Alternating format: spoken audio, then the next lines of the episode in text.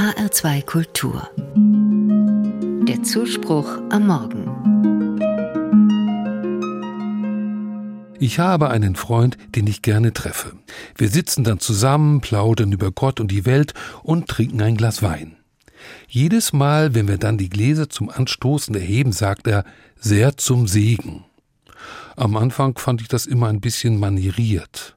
Aber mit der Zeit kann ich diesem Ritual etwas abgewinnen.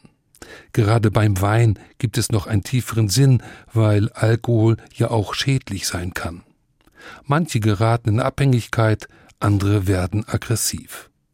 Da macht es doch Sinn, sich beim Anstoßen gegenseitig zu wünschen, dass dieses Glas eben nicht zum Schaden sein soll, sondern zum Segen.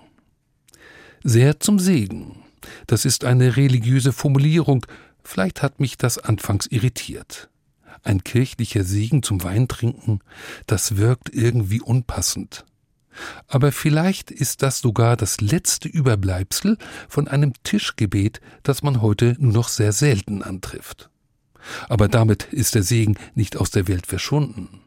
Und es ist auch keinesfalls nur auf die Kirchen beschränkt.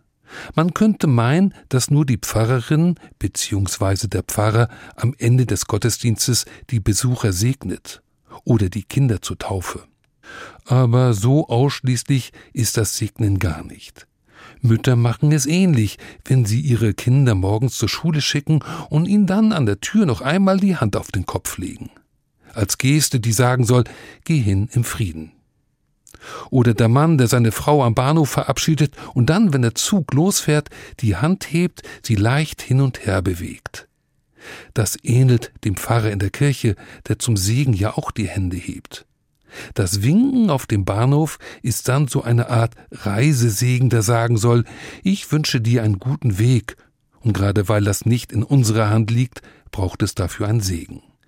Mit dem Segen reagieren wir auf die Unverfügbarkeit des Schicksals. Das Leben ist von so vielen Faktoren abhängig, die ich alle gar nicht bedenken kann. Alle Pläne, die ich mir für den Tag und für mein Leben mache, bleiben letztlich offen. Es kann plötzlich alles ganz anders kommen. Das Leben liegt nicht in unseren Händen. Um mit dieser Unsicherheit umgehen zu können, sind Rituale wichtig, zum Beispiel das Ritual zu segnen. In der lateinischen Sprache wurde der Segen früher mit Benedictio übersetzt. In der Musik hat das noch überlebt, wenn in der Messe nach dem Sanctus das Benediktus kommt. Benediktus heißt, ich spreche es gut. Das kann ich immer machen, wenn mir das Wohlergehen des anderen auf der Seele liegt. Beim Winken auf dem Bahnhof, beim Verabschieden der Kinder oder eben auch beim Weintrinken mit dem Freund. Sehr zum Segen heißt dann, dein Schicksal liegt nicht in meiner Hand, aber ich lege es in Gottes Hand, weil du mir wichtig bist.